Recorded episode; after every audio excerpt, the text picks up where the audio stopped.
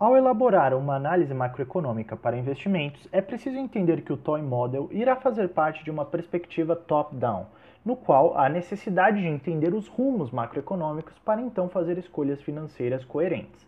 Dessa forma, é imprescindível entender que em 2020 o mundo foi assolado por uma enorme crise sanitária global. Por essa, por essa razão, foi escolhido indicadores que incorporam a compreensão de questões sanitárias, de contaminação, mortes por Covid-19, bem como a situação de desenvolvimento e recuperação macroeconômica. Além disso, dado que o aumento ou diminuição nas questões fiscais ajudam a entender os efeitos das ações do Estado frente às necessidades de políticas públicas, ajudam a entender como o governo impacta positivamente o funcionamento da economia.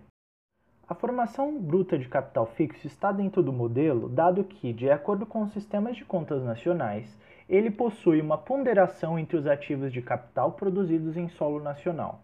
É um indicador que pode trazer uma mensuração de como as empresas estão gastando e investindo, e por essa razão é fundamental para avaliar o ambiente de investimento financeiro.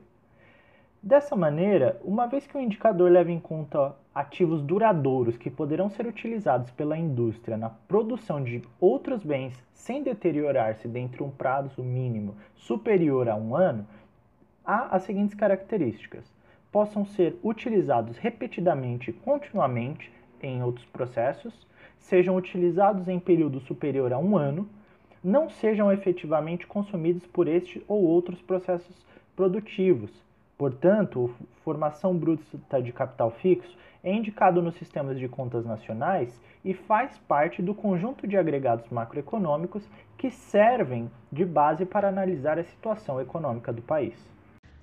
Outro aspecto importante da análise do mercado financeiro e das ações brasileiras no ano, nesse peculiar ano de 2020 é justamente olhar para o motivo que determinou esse ano um ano tão diferente: o Covid-19 e a pandemia. Partir dela, dinâmicas sociais, políticas e econômicas de modo geral foram ressignificadas a curto, médio e longo prazo.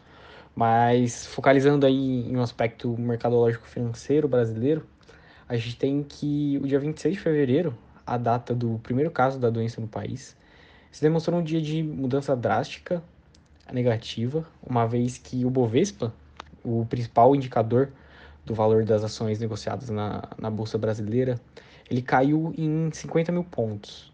Essa queda vertiginosa veio acompanhada de uma tendência de alta, que até o presente momento não nivelou os níveis do índice, do índice atual aos anteriores à pandemia. E a tendência é que isso não se nivele tão cedo.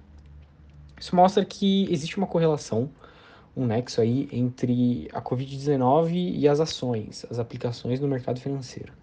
Mas por que isso? O mercado, ele, de modo geral, se antecipa aos impactos e males econômicos da situação, a, a crise econômica. Por isso, a queda ela se dá não na ascensão dos, dos casos de Covid no Brasil, em uma situação caótica, mas no primeiro dia da doença no país. E a gente está falando de impacto delineado nas mais variadas formas, nos mais variados setores, pelos mais variados motivos o que faz com que os indicadores avaliativos das ações das empresas na bolsa caiam, e, consequentemente seus valores e o mercado financeiro de um modo geral. O índice INB+, também é uma ferramenta muito importante para compreender o cenário econômico atual de um país e sua evolução com o tempo. Apesar de não ser muito conhecido, foi criado com foco em estudar economias emergentes. Ele compara a remuneração da dívida soberana da União estudada com a dívida americana, partindo do pressuposto que a economia é mais sólida atualmente e possui o menor risco no cenário global para então extrairmos uma relação de risco-retorno, ao passo que o risco do país seja muito elevado comparado à economia americana, ele deverá ter uma remuneração maior para atrair investidores e equilibrar a balança, auxiliando na decisão de grandes players no mercado.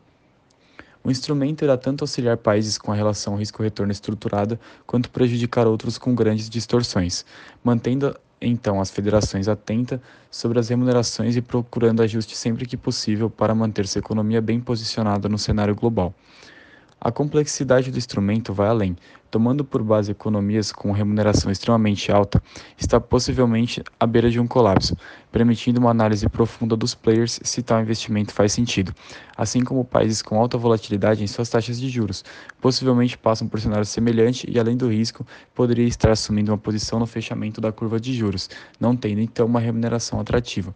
Isso nos auxilia na, compre na compreensão de por que, na maioria das vezes, os movimentos nas taxas de juros da União são tão conservadoras.